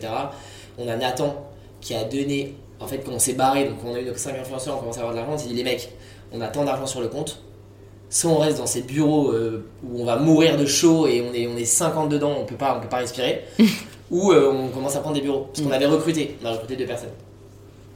Et on prend des bureaux dans le 9ème, ici, là où t'es, et on met tapis sur ces bureaux. Mm. Mais il reste plus rien dans les caisses. Mm. On met tapis, euh, on a pris un gros risque. On a pris un gros risque qu'on regrette pas du tout. Euh, et là, bah voilà, on, pareil, tu vois, toujours dans cette DA de se dire on va créer un label, on va créer une identité, on va créer une équipe, ça n'existe pas, on va avoir un compte Instagram hyper beau, Nathan, tu vas gérer toute cette partie. En fait, on va faire ce que ce qu'ont pas fait les agences jusqu'aujourd'hui, c'est-à-dire, parce qu'on a toujours cette volonté de dire faut se démarquer. Mm. Quand tu lances un truc, il faut absolument te démarquer, Ouais, tu vois. ouais. Et, et on va faire un truc que les agences n'ont jamais fait, c'est-à-dire que les agences faisaient de la communication et du marketing pour leurs clients, mais pour eux, ils s'en Mm. tapaient complètement. Mm. Tu sais, c'était des noms, souvent des initiales, OBS, au machin, etc. Enfin. Mais tu vois, il n'y avait pas de page Instagram, c'était un site internet, Il n'y a c'était pas de désirabilité au final. zéro hein. désirabilité parce qu'ils se disaient, mais nous on le fait pour nos clients, on va pas le faire pour nous. Ouais, Mais en fait, non. ça va avec. Mais la base, c'est de le faire pour Mm. toi. Mm. Si tu veux que tes clients ils bossent avec toi et qu'ils se disent, putain, mais il faut absolument bosser avec cette boîte. Et c'est, je pense, qui a fait un petit peu la différence. Mm. Donc on a commencé là-dedans, euh, où euh, on est arrivé ici, Nathan a fait des bureaux incroyables, je te ferai visiter après, mais on est, enfin tu vois, ça, ça n'existait pas encore. Ouais, Je, je le répète beaucoup, mais on était tellement fiers de nous de se dire, putain, on a fait un truc qui n'existe pas. C'est un nouveau métier, on a signé des talents d'exclusivité qu'on manage, on leur propose des services de ouf, on a mis en place une conciergerie. Mais tu sais, tout ça c'était step by step, tu vois, on aurait pu se dire avec ça on fait autre chose, mais non, on s'est dit non. Vas-y, viens, on, viens, on, on continue à les chouchouter. On leur montre que ce qu'on leur vend, c'est pas du pipeau. Mm. C'est important de respecter ce que tu dis, surtout dans ce milieu, parce que ça va très vite. Euh, et quand on leur vend un acco- accompagnement, il faut des gens, il faut du suivi, il faut Mm. un photographe, Mm. d'où Fred Toaster. Ouais. Toaster, qu'on a trouvé, Fred Stover, pardon, qu'on a trouvé. euh, désolé Fred si t'as- t'ai appelé to- Toaster. mais euh, qu'on a, c'était un ami de Nathan et, et Nathan et Ruben qui connaissaient de la nuit. euh, et, euh, et voilà, ça a été le démarrage, on s'est hyper bien entouré. Mm. Et euh, voilà, aujourd'hui on est à 20, euh, 25 talents, 24 talents qu'on manage. On fait, on fait de la stratégie de marque. Mm. Je crois que cette année on a fait 200, euh, 200 clients. Mm. On est 25 salariés. Et 25 salariés. Et voilà, on est, on est hyper content. Hyper content. Carrément, c'est arrivé très vite. Hein. Franchement, ouais. mais- moi, en 2015, c'était hier, quoi. Je passais mon bac, genre, c'est. Franchement, ça arrivait trop vite. Ouais, Ça arrivait trop vite. J'ai 29 ans. ouais, J'ai 29 ans. ouais. Et pour moi, enfin hier j'avais 25 ans, tu vois. Ouais. Je disais, mais qu'est-ce que je fais? Comment Il y a toute une vie qui s'est passée entre temps, quoi. Et donc je me rends pas compte un peu. On a beaucoup la tête dans le guidon, beaucoup la tête dans les problèmes. Mm. L'entrepreneuriat, hein. c'est important de le dire aussi, quoi. C'est pas tout rose, hein. Ah, mais pas du Mais vous croyez tellement en ce que vous créez que ça fait passer les problèmes, quoi, en fait. On a eu des vrais moments de crise. Une vraie crise où tu te dis, euh, c'est dramatique ce qui est en train de se Tu sais, quand t'as la tête dans le guidon, tout est, te Mm. paraît un monde. Carrément. C'est tellement. Tu C'est ta tellement- vie, quoi. Hein. Au final, euh, Tu te dis, c'est la, fin, c'est la fin de ma vie. tu peux nous parler d'un moment qui a été euh, comme ça, particulièrement dramatique? Ouais, bah il y a eu des, des- des talents. Alors si tu veux, pour la petite anecdote, on a commencé nous tout au début avec, avec un talent de, de, de télé-réalité. Ouais. Et on a décidé de plus jamais. Alors je j'ai rien contre les personnes de la télé-réalité, hein, au contraire. Mais c'est juste qu'on a décidé de, de plus bosser avec et de pareil de vouloir se démarquer. Euh, et c'est vrai que euh, bah, y a un talent qui nous a quittés du jour au lendemain. C'était la première fois que ça nous arrivait. Mm. C'était les six premiers mois de, de follow. Et ça, ça a été un coup de massue. On se dit mais on se relèvera jamais. On se relèvera jamais parce que elle est partie, euh, elle est partie ailleurs pour une boîte qui fait que de la télé-réalité. Mm. Et, et nous, on était toute une petite structure et tout. On s'est dit mais comment, comment on va faire? C'était un gros talent, quoi. Ah, c'était un gros talent, bien sûr, Mm. c'était un gros talent. On se dit, mais comment on va faire? Et, euh, et c'est là où les associés, c'est hyper important. C'est hyper important parce Mm. qu'on est obligé de se, se, se remonter le moral. Tu sais, quand t'es seul, mais à qui tu racontes tes, à qui tu racontes tes angoisses, qui te rassure et tout, c'est hyper dur. Moi, c'est ma sœur. Ah bah, tu vois, ouais, c'est bien. Mais il faut, faut être entouré, euh, même si t'es pas ton associé, euh, ah, mais c'est faut pas ton quelqu'un, associé, faut quoi. être hyper bien entouré. Ouais. En fait, si c'est pas ton associé, il faut quelqu'un qui comprenne ce que tu dis parce qu'il n'y a rien de plus frustrant quand tu racontes ton problème à quelqu'un Ouais, et qui, qui, est à rassure à côté- moitié, tu vois, genre, ouais. qui est à côté, qui comprend pas vraiment tes problématiques, tu vois. Mm. Et, euh, et là, c'est là où les associés ont été hyper importants. Et euh, non, il y, a- il y a eu plein plein de moments où on s'est dit, euh, mais enfin tu vois, ou même des problèmes de trésor au début, Bah où ton activité elle marche, mais Ruben nous dit les gars, il y a, il y a plus d'argent. Les clients, euh, en fait, faut savoir que les clients ne payent pas. Ils payent Ouais. jamais à temps. Jamais, jamais, Bah, jamais, jamais. que jamais. les marques, elles payent pas à temps non plus. hein. Ah, mais, mais- mais quand je dis les clients, c'est les marques. Ah oui, oui, non, mais ça. pour vous, mais oui, de, voilà, de l'autre ça. côté aussi, quoi. coup, tu vois, ouais. Et, et du coup, quand tu te rends compte de ça, tu te dis putain, mais l'importance d'avoir un pôle qui est là, Mm. et il faut avoir un mec qui est dédié qu'à ça. Ce que fait Ruben, c'est relancer systématiquement parce Ah que ça ne paye jamais à temps. Mais, mais Ouais. les structures les plus organisées du monde. hein. Ah ouais, c'est honteux. C'est honteux. C'est honteux. Et si tu es amené à vouloir entreprendre une démarche, euh, euh, avocat, etc., Ouais. mais laisse tomber. Ça va Ouais. prendre un temps fou. Ouais, ils le savent. Ils le savent, ils le savent très bien. Et moi, ça m'est arrivé de me- de m'engueuler avec des, des- des clients au téléphone. en disant, mais, et j'avoue, j'en jouais, je disais, mais, mais vous vous rendez pas compte On va déposer le bilan à cause de vous, ça fait 4 mois qu'on attend votre argent. Oui, mais euh, en fait, euh, on a des problèmes de trésor. Mais comment des problèmes de trésor Mais Vous avez ouais. 500 magasins dans Paris. Ouais, ouais, ouais. Et euh, il faut faire grave gaffe à ça parce que même si ton activité elle marche, si t'as des problèmes de trésor, t'es mort. Ouais. Et, donc, et donc voilà, il y a plein de, problèmes- plein de moments qui nous ont fait douter. Voilà, et on, on est aujourd'hui, on, on en est là, là où on en est. Il y a plein de choses qui sont très très difficiles à gérer. Le, le management, c'est pas évident. Tu bosses avec des humains, tu bosses Ouais. avec des jeunes. Ouais. Euh, on a plein d'objectifs, Mm. plein, de, plein de perspectives pour, euh, pour plus tard. Notamment, euh, alors aujourd'hui, enfin, depuis le début, on a fait des choses pour, pour réussir, hein, clairement, en toute honnêteté. C'est- C'est-à-dire, il faut qu'on réussisse dans ce qu'on fait, il faut qu'on trouve une bonne idée et qu'on réussisse. Et réussir, c'était quoi au début pour nous? C'est de se dire, bah, on va faire un- quelque chose qui fonctionne, un modèle qui fonctionne. Donc, euh, donc ça a été pendant très longtemps, ok, il faut régler le process. C'était le, le- le mot, c'était le process. Mm. Et ça aussi, je peux le conseiller, c'était euh, c'était améliorer tous les jours, tous les jours, tous les jours vos process. Et alors pour ceux qui comprennent peut-être pas le mot process, mais le process, c'est simplement de se dire, euh, tu as mis en place quelque chose, donc euh, en interne, avec la relation avec le client, la manière de démarcher, la manière de faire tes reporting, etc. Et ben il faut que ça soit très fluide, il faut que ça marche, il faut que ça coule en fait. Mm. Je sais pas si tu l'as vu le film euh, où il- le mec a créé McDonald's là, comment ça s'appelle Euh, Ah non, j'ai pas Tu vu. l'as pas vu est... J'ai vu le mec qui teste McDo pendant je sais pas combien de temps là, Super Size Me, mais j'ai pas Ah ouais, vu. ça c'est euh, ouf aussi. Non, non, c'est, je crois que c'est The. The ah, j'ai plus le nom. Ok, bah je regarderai. C'est- ouais, intéressant, je le Ah, mettrai dans les le notes du fait, c'est podcast. l'histoire de, de, de McDonald's en fait. Ouais. Et tu te rends que, compte ouais. que tout est une histoire de process où les mecs dans un garage ils dessinent un truc et c'est le mouvement, le mouvement de chacun qui va faire qu'il a créé un puzzle parfait. Bah, le travail à la chaîne quoi au final. Ouais. hein. Et Mm. c'est- le fait de se dire bah je le prends, je le mets là et en fait il va le récupérer de cette manière et t'en mets pas trois, t'en mets deux, ce qui va te faire gagner de l'argent.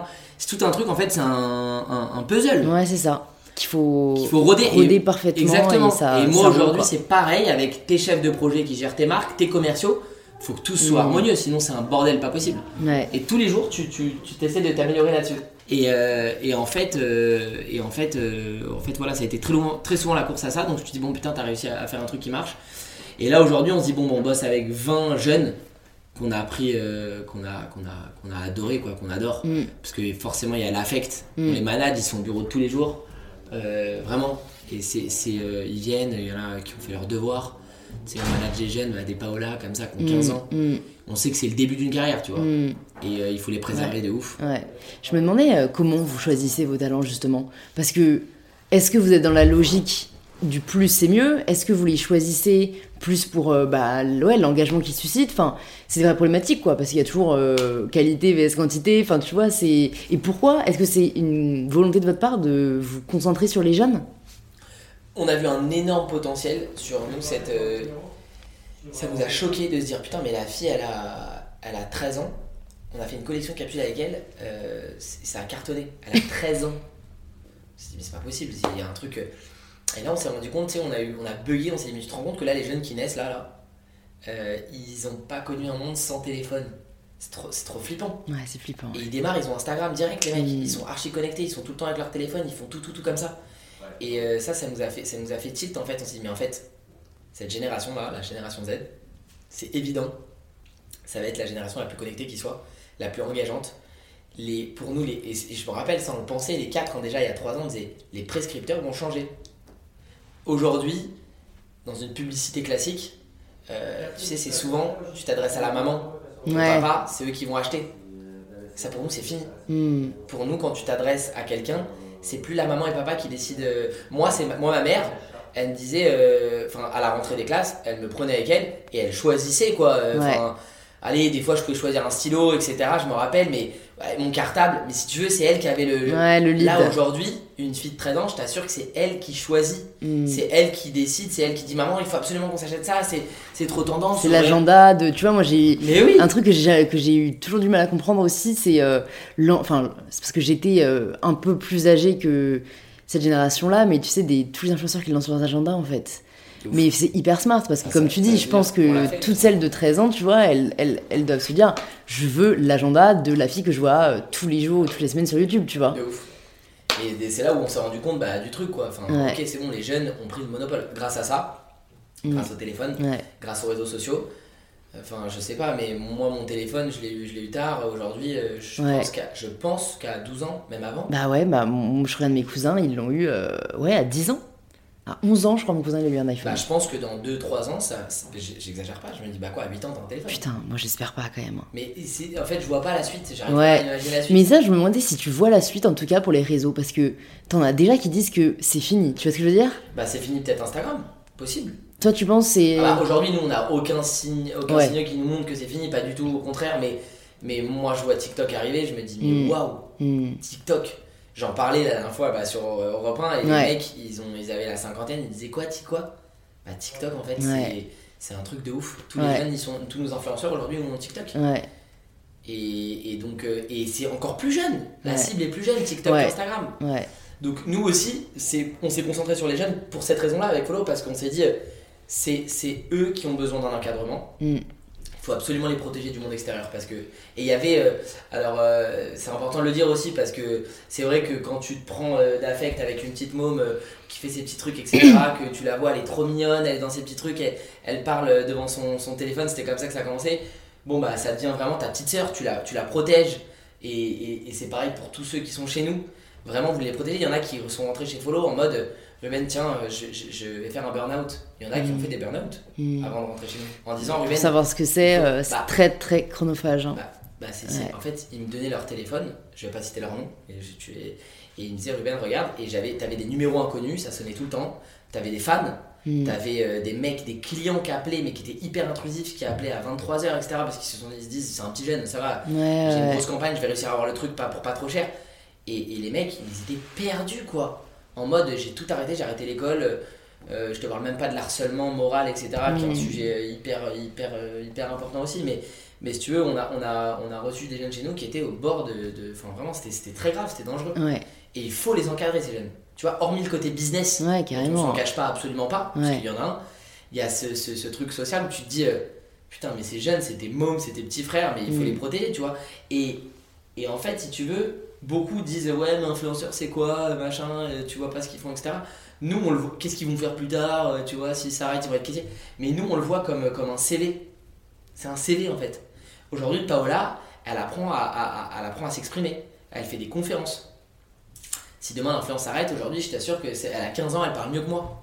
Non, mais c'est sûr, et puis surtout, il y a tellement de cordes. Enfin, moi, je Ouais. le dis souvent, euh, je, j'ai la chance de, de faire des études qui me plaisent beaucoup, qui sont reconnues, etc. Mais euh, ce que je fais aujourd'hui, je l'ai vraiment plus appris en faisant qu'en apprenant quoi que ce soit à l'école.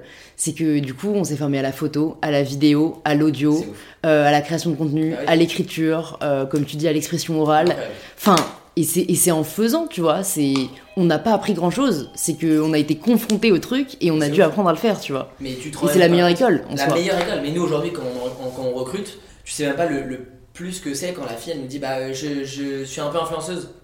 Pas parce que pas pour ses réseaux, parce qu'on s'en fout, entre guillemets, parce que c'est pas, c'est pas l'objectif, mais c'est se dire, la fille, elle s'est montée. Mm. elle sait parler, elle sait écrire, elle sait prendre des photos. Il y a, il y a énormément de, de choses qui font que tous nos influenceurs aujourd'hui, on est en train de faire, de, de- de leur ouvrir un maximum de portes. Mm. Et c'est ça aussi le vrai message. C'est vrai. Et après derrière, il y a plein de messages. euh, euh, nous, je sais qu'on a envie de faire des trucs. C'est c'est compliqué à mettre en place, mais euh, aujourd'hui, grâce à l'influence, tu peux faire tellement de choses qui sont, qui sont bons pour, euh, pour le monde, pour euh, Ah oui. des causes, Bah, etc. Je, je, je préfère même le terme inspirateur, inspiratrice, euh, et j'essaie de mettre ma voix le plus à profit, euh, bah, en fait, de la, la voix qu'on a et qu'on peut faire changer les choses, quoi. C'est, hyper important. Et je suis contente parce que j'ai l'impression que là, euh, ça fait, je vais dire quelques années, non, ça fait quelques mois que de plus en plus de créateurs de contenu prennent la parole sur Ouais. ces sujets. Ça fait pas très longtemps. hein. Ah ouais, non, ça fait pas très longtemps, je suis complètement d'accord. Mais moi, j'ai une fille comme Paola qui, euh, qui tu vois, elle, s'est mise dans une association. euh, Enfin, moi, ce qui me frappe, c'est déjà leur maturité. Incroyable de, prendre conscience. Alors après, peut-être c'est le monde aussi dans lequel on vit, c'est quand même alarmant. Il y a plein de choses qui sont très très alarmantes aujourd'hui.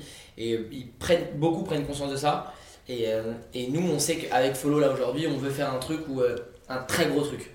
Qui fait changer les choses à l'instant T de se dire ok les gars, ce qu'on va faire, on va prendre un gros camion, on va aller faire, je sais pas si tu as vu la vidéo de McFly et Carlito qui m'a énormément inspiré, sur, ils ont fait une vidéo sur YouTube en disant ok on va faire un jeu et euh, on va voir, ils ont fait deux équipes, qui va réussir à obtenir le plus de dotations.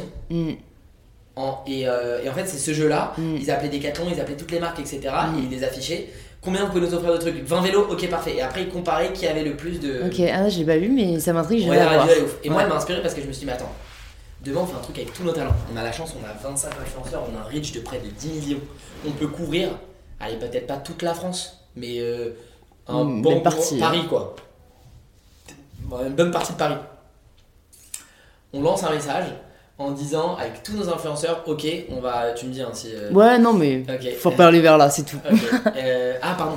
Et, euh, et en fait, si tu veux, on, on lance, on, on- on prend un énorme bus, un bus, et on lance un message en disant écoutez, on a, on a 72 heures. Là, on atteint des températures euh, qui sont. euh, tu, peux pas vivre dehors, c'est Mm. impossible. Ok, il y en a qui n'ont pas à manger, il y en a qui ont froid, ça se voit, tu les vois en fait, tu les vois tous les Mm. jours quand tu rentres chez toi, quand tu vas au travail. Tu, tu les vois ces gens-là, tu tu, leur devant tu passes devant. 50 centimes. Alors quand euh, t'es voilà, quelqu'un, euh, quand t'es quand t'es dans un bon mood, bah tu, en fait le mec dépend de ton mood. Ouais. Tu vas lui donner quelque chose. Euh, quand t'es pressé, bah non, bah tu peux pas t'es pressé. Bah donc ouais. Tu penses plus à toi. Euh, et c'est comme ça. Tout le monde, enfin, on, on va, pas se cacher.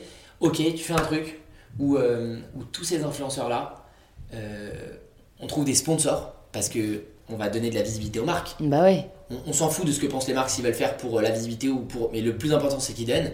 Et en fait, si tu veux, on se crée un truc où on a de quoi dormir, de quoi se couvrir, de quoi se raser. Je sais pas, et ça aussi, il y a un autre truc qui m'a inspiré, c'est les coiffeurs ou les barbiers qui coiffent des, des SDF dans la rue. Mm. Je sais pas si tu vois, ils les, ils les font Ouais. propres. C'est un début, tu vois. Ouais. Et en fait, si tu veux, ces mecs-là, tu vas tu- et tu fais tout Paris. Ça va te Mm. prendre peut-être, euh, je sais pas, ça peut te prendre 3-4 jours. Tu fais tout Paris et, euh, et tu vas à, à la rencontre de ces gens-là.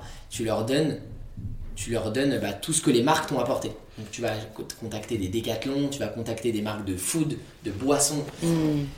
Et ça, et ça, en fait, tu, peux, tu te rends compte, tu peux faire des trucs de malade. Et tu peux, euh, je sais pas, peut-être 200, 300, 400, 500 personnes.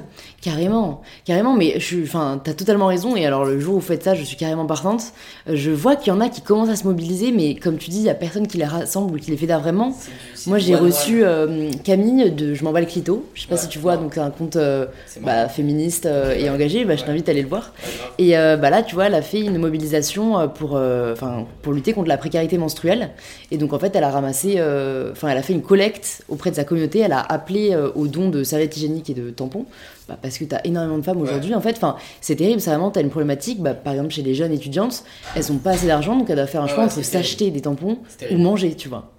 Et, et elle l'a fait, et euh, elle a fait ça avec le Hoxton, je crois, et du coup, elle a récolté quand même vraiment pas mal de, bah, de protection, quoi, de, Ah ouais, bah, de, protections. de, ouais, de, pour avoir des- de vrais euh, produits et ben c'est la preuve que ça marche et je pense que les gens demandent que ça parce que comme tu dis je pense que bah évidemment le côté divertissement plaît à une communauté mais derrière ces personnes qui regardent des vidéos il y a des humains qui ont des valeurs et ils demandent que ça en fait de s'investir pour une cause qui leur tient à Il cœur faut juste les toucher. Ouais Et tu les touches souvent quand il y a un impact direct.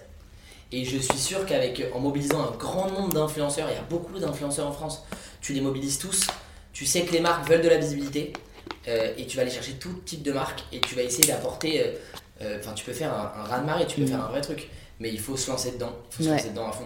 On euh, est prêt le font un peu aussi avec le climat moi je sais que Ouais, je prends ouais, la parole avec eux et ils ont quand même réussi à avoir Norman qui a écrit je crois une lettre au ministre. Euh, il a écrit, je crois, l'année dernière, je sais plus à quel ministère, ils avaient réussi à prendre une grande décision dans les cantines par rapport aux déchets, je crois. Ah donc, ouais euh, ouais. Ah, c'est ouf. Donc, euh, ouais, je pense que c'est c'est une belle, belle projection d'avenir. Donc, c'est cool que vous pensiez à faire ça, ouais. Bah ouais, bah en fait, si tu veux, on se dit qu'à un moment donné, il, faut, il faut se servir de ça.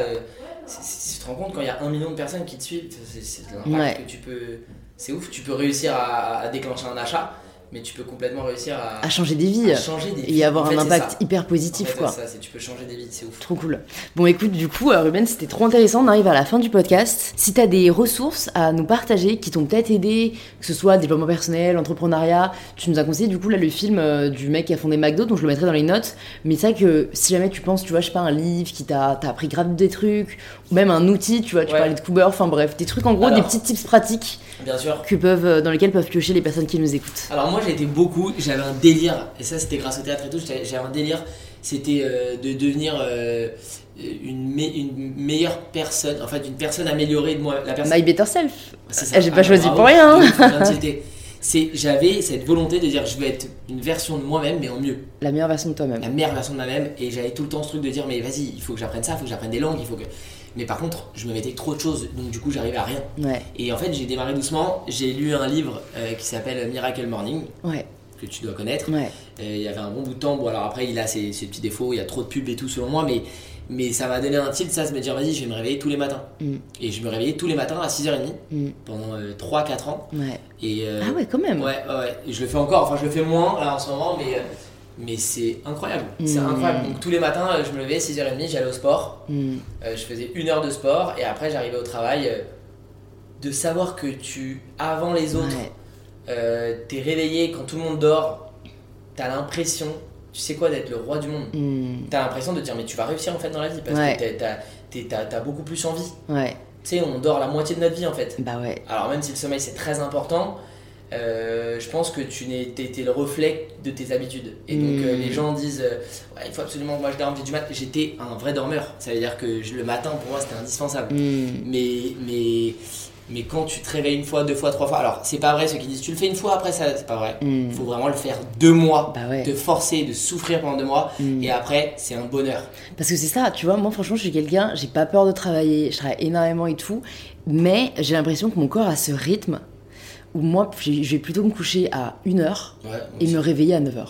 Ouais. Et tu vois, je me C'est dis, le rythme que t'as pris? ouais, voilà, et tu vois, je me dis, franchement, ça me va, mais j'ai quand même ce truc de, tu vois, quand je me réveille, je suis pas sereine parce que je sais que faut que je commence tout de suite, tu vois. vite, ouais. T'as Et c'est vrai que je me dis, putain, euh, en fait, je me suis dit ça aussi parce que, ben, un, un, chou- un jour, un jour, en gros, euh, galère, je devais prendre l'avion, j'avais pas mon passeport, bref, je reviens Ok. chez moi à 6h du matin, tu vois. Donc, t'as deux choix dans ce moment-là, tu te recouches, tu bades, Ah ouais. ou tu fais. Et moi, enfin, j'ai tellement toujours des trucs à faire que je me dis, Louise, là, tu commences à travailler. Et se dire qu'à 9h, en 3h, j'avais fait mes limites toute ma toute. Qu'en plus le matin t'es plus productif. Ah ouais, t'es vraiment, en fait, comme tu dis, 9h, les gens se lèvent, toi, t'as t'as un sentiment vraiment de puissance. Et du coup, je me dis, bah, est-ce qu'il faut, comme tu dis, il faut que je me force pour que mon corps prenne le rythme Ou juste, genre, bah, c'est mon rythme, c'est mon rythme, non, tu vois moi je pense que vraiment t'es le reflet de tes habitudes. Mm. Je pense qu'un corps, euh, enfin tu vois, C'est vrai. si t'as des problèmes de santé, etc. Mais un corps, ça, ça, ça, se, mod- ça se modèle, enfin tu vois, Ouais, c'est ouais, à toi de malléable. modeler euh, comme tu veux. Enfin, mm. euh, euh, il y, a- il y a des gens qui dorment deux heures par nuit et qui sont très bien, Ouais, trois heures, ils sont très bien. euh. moi je pense que, enfin ça c'est ça qui m'a donné un peu la, la, la patate, c'est de me dire je me lève avant les gens. Ça, ça m'a donné ça, donc Mm. sans dormir avec le morning. Après c'est vrai que je suis pas un grand lecteur. Mm. Je sais que je manque, je manque profondément de culture et ça m'angoisse un peu parce que tu vois, euh, avec Follow, on est amené à être un peu plus médiatisé, on m'interviewe et tout, mais, mais je sais que j'ai pas beaucoup de culture du tout. Mm. Je le sais. Donc, Bon, a euh, priori, ils vont pas te demander des, da- des non, dates. tu sais, quand t'es un public, Ouais. etc., ça, ça t'angoisse un peu. Les gens vrai. ont l'image de se dire putain, le mec il a monté un truc, mais Mm. pas du tout, frère, je connais rien. Euh, mais, mais après, j'essaye toujours de devenir la meilleure, enfin de- d'améliorer, de, de s'améliorer toujours. Et euh, Cooper de ouf, Mm. parce que comme je suis pas un grand lecteur, du coup, Mm. je me dis, mais attends, c'est ouf, c'est un résumé, un condensé de, de, de, de, de- livres. Ouais. Et, et ça, ça m'aide de ouf, parce qu'avant de dormir, je le mets. Et sur tous les sujets.